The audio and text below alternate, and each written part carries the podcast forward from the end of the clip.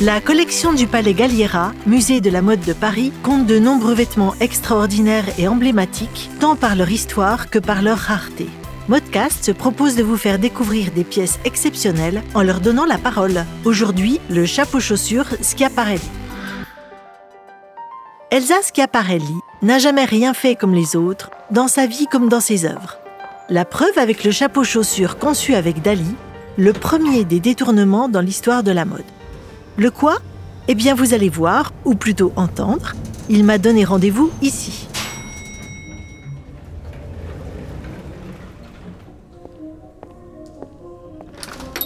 Bonjour, il existe une définition pour le chapeau, comme il y en a une pour la chaussure. J'ai essayé d'en trouver une pour vous, mission impossible, mais vous allez m'aider. Hmm, je suis un objet non encore vraiment identifié, mais c'est tout à fait normal. Je suis né de l'imagination de deux artistes, Elsa Schiaparelli et Salvador Dali. Commençons par le commencement, si vous essayez justement de vous identifier. J'ai la forme d'un escarpin à hauts talons. Je suis de couleur noire. Ma matière est le feutre de laine avec du gros grain en finition. Je pense être un pied droit. Je préfère le penser car je n'aimerais pas me lever du gauche. Ma griffe a été perdue. Je n'ai pas de pointure. J'aime à me dire que je peux convenir à toutes les têtes. La hauteur de mon talon est de 10 cm et demi. Je pèse 29 grammes et demi. Je suis né en 1937, lors de la collection haute couture automne-hiver 1937-38. Je suis le fruit de mon auteur, Elsa Schiaparelli. J'habite au palais Galliera, qui m'a acquis en 2013 mais il m'arrive de faire des promenades dans d'autres musées. J'ajouterais que vous avez des surpiqûres sur le côté qui aident à faire la courbure. L'arrière, lui, est d'un seul tenant. Vous êtes une pièce très simple, minimale, extrêmement légère. Alors comment expliquez-vous que vous soyez aujourd'hui dans un musée?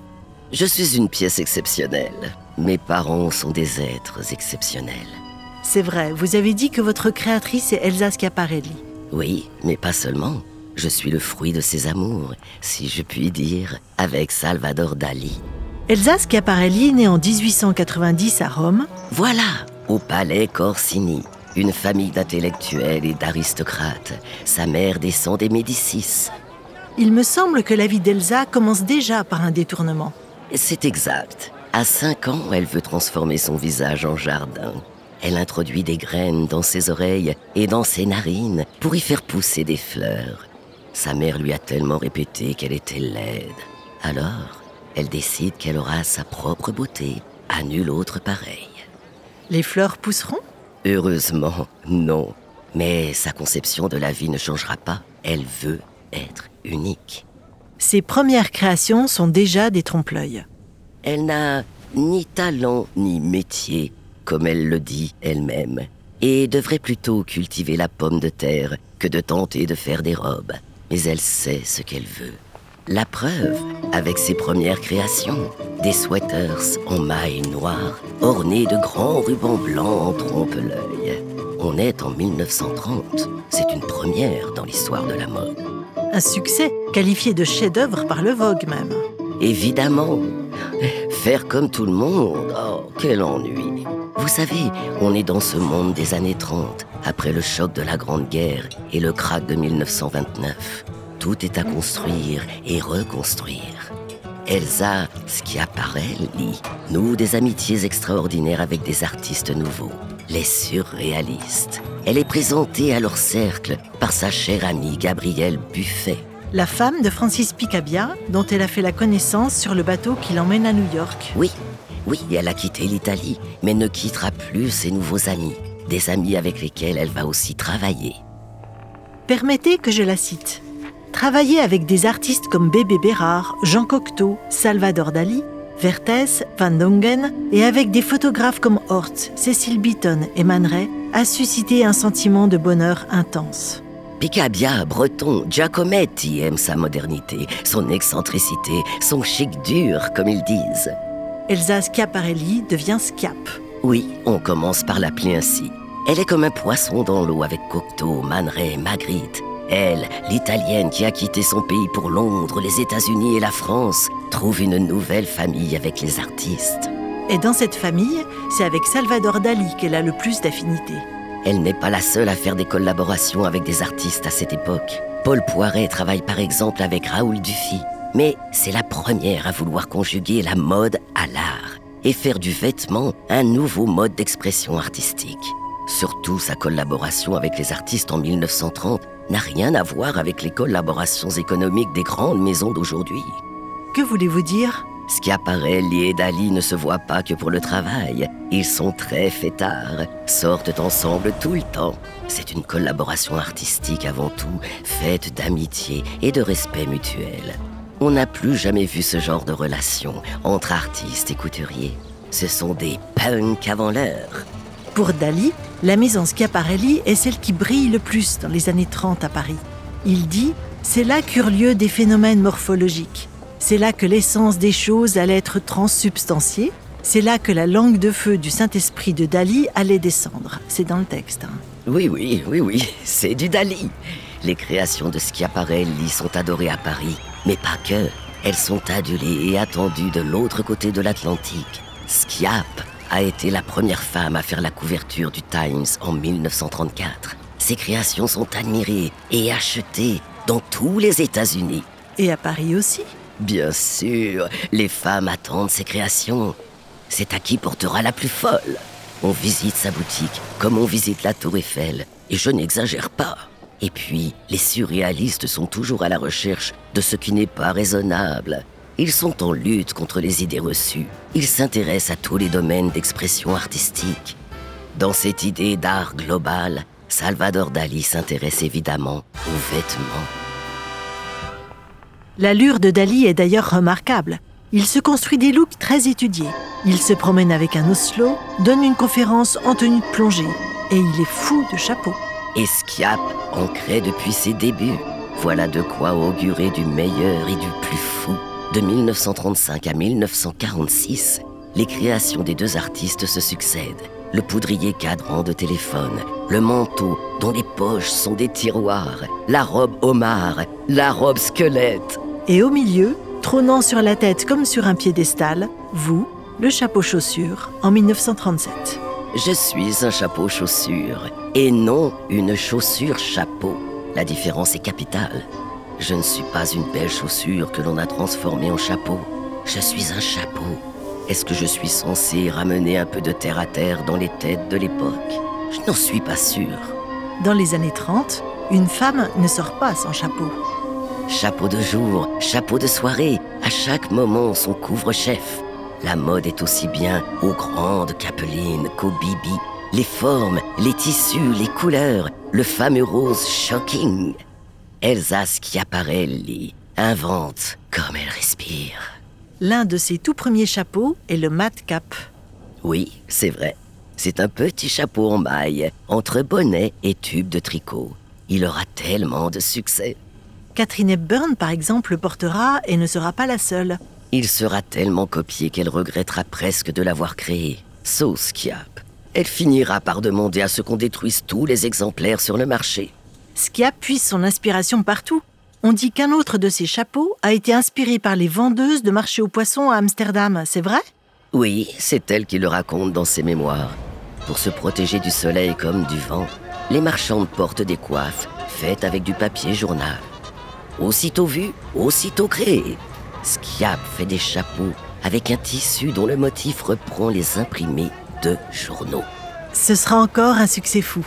John Galliano, des années plus tard, s'en souviendra. Comme aujourd'hui, Daniel Roseberry, le directeur artistique de la maison, qui continue de faire vivre son esprit dans ses créations modernes. Beaucoup lui doivent tellement. C'est dans les détails que la folie, ou en tout cas l'excentricité et l'humour de Schiaparelli, trouvent à s'exprimer le plus librement. Elle en a inventé des chapeaux. Chapeaux en forme de pelure d'orange, de cervelle humaine, chapeaux pointus de clown, chapeaux côtelette, chapeaux poupée. Tout est prétexte à choquer un peu, mais charmer toujours. Schiaparelli et les chapeaux, c'est aussi une histoire personnelle. Certains épisodes de sa vie sont à ce sujet très marquants. Elle les raconte dans sa biographie. Un jour, elle oublie un chapeau dans le train, mais pas n'importe quel chapeau, et pas en n'importe quelle année. Je lis. J'étais encore très préoccupée de la perte de mon chapeau quand je vis une amie entrer le portant. Elle l'avait récupéré à Vichy et espérait que je lui laisserais, car elle le trouvait à son goût. Je le lui arrachai de la tête, courus dans ma chambre, retirai l'argent intact de la fourrure et lui rendis avec joie le chapeau. Ainsi, les amis de mes amis eurent de quoi manger. C'est dans son livre Shocking Life. Oui, en effet, elle avait caché de l'argent dans ce chapeau. Elle se servait du chapeau comme d'une valise. Pendant l'occupation, elle essaie au mieux de se rendre utile. D'ailleurs, elle a tenu à revenir en France et garder sa boutique de la place Vendôme ouverte en temps de guerre. Il y a aussi une anecdote à ce sujet. Un jour, un soldat allemand vient à la boutique. Il demande à l'une des vendeuses Comment seraient les chapeaux si nous n'étions pas là? Elle a répondu Très joli. Les chapeaux Eschiaparelli, c'est encore une histoire de rivalité avec Gabrielle Chanel, qui a commencé elle aussi par faire des chapeaux. Entre Schiap et Coco, il y a une jalousie féroce, surtout de la part de Coco qui a la dent dure. L'italienne qui fait des vêtements, dit Gabrielle Chanel. L'italienne déguise les femmes, moi je les habille, peste-t-elle. Mais revenons à vous, vous vous souvenez de votre naissance? Très bien. Nous sommes en 1933. C'est les vacances. Il y a là Salvador Dali, Éluard, Gala. Il fait beau, on bavarde, on boit, on dessine, on prend des photos. Tiens, justement, voici Gala qui prend une photo de Dali avec une de ses chaussures sur l'épaule et l'autre sur la tête. C'est drôle. Et la photo est réussie. Hmm, peut-être que tout ça ne s'est pas passé exactement comme ça. Elsa Schiaparelli serait tombée sur cette photo. Le déclic se fait et s'intègre parfaitement dans cette veine surréaliste. Comme dans l'écriture automatique, Schiap laisse faire son imagination guidée par Dali. Et voici comment je suis sorti d'une photo.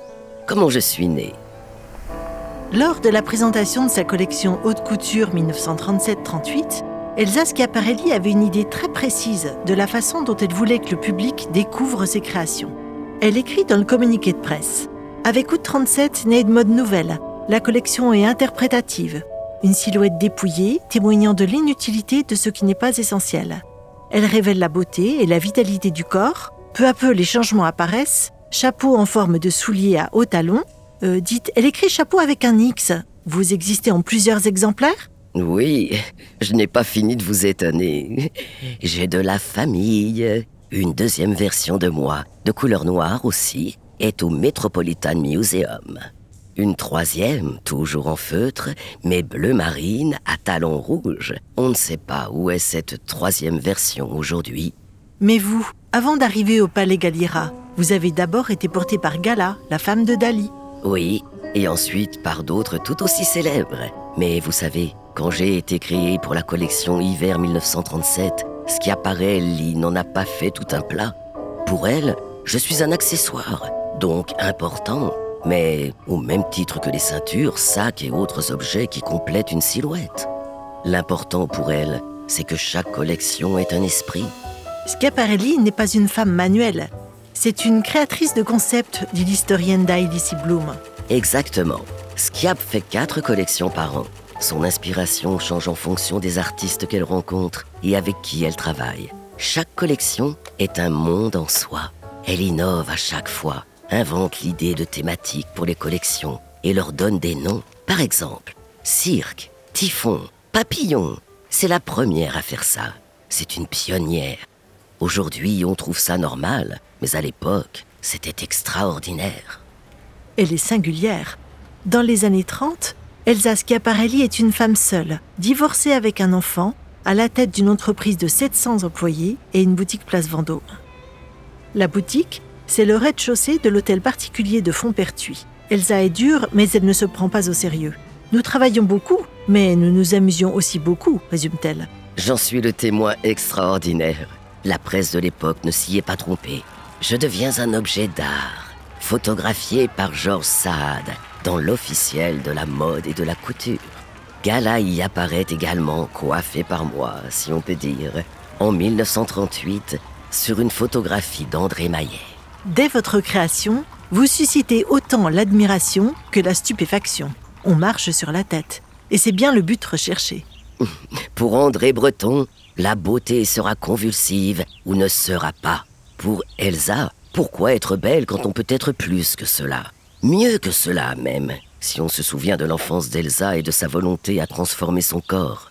On ne s'étonnera donc pas que Skiap m'ait créé et que je me retrouve sur la tête de Mrs. Reginald Fellows. Daisy pour ses proches.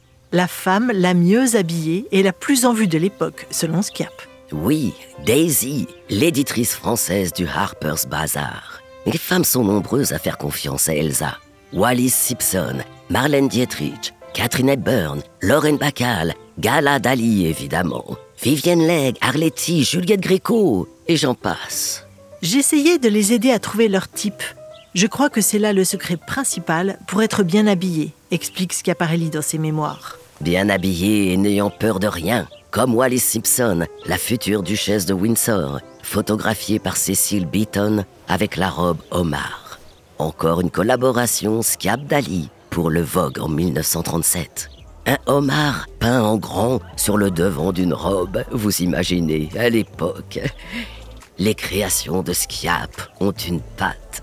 Elle aime la provocation et, à la différence de certaines, ne considère pas la mode comme un métier. Et vous, que devenez-vous après les fameuses photos? J'appartenais à Gala qui m'a ensuite donné à sa fille Cécile Éluard en 1947. Et vous êtes arrivé dans les collections du musée Galliera en 2013. Oui, c'est exact. C'est ma résidence principale. Je sors parfois de ma réserve pour faire un tour de piste. Chère Elsa, j'adore. Vous êtes toujours d'actualité. Puissais-je continuer à vous faire marcher sur la tête Modcast a été conçu et écrit par Hélène Altman comme un cahier spécial du podcast Déshabillez-nous pour le Palais Galliera. La production est signée Engel. Nous vous donnons rendez-vous pour le prochain épisode. À bientôt!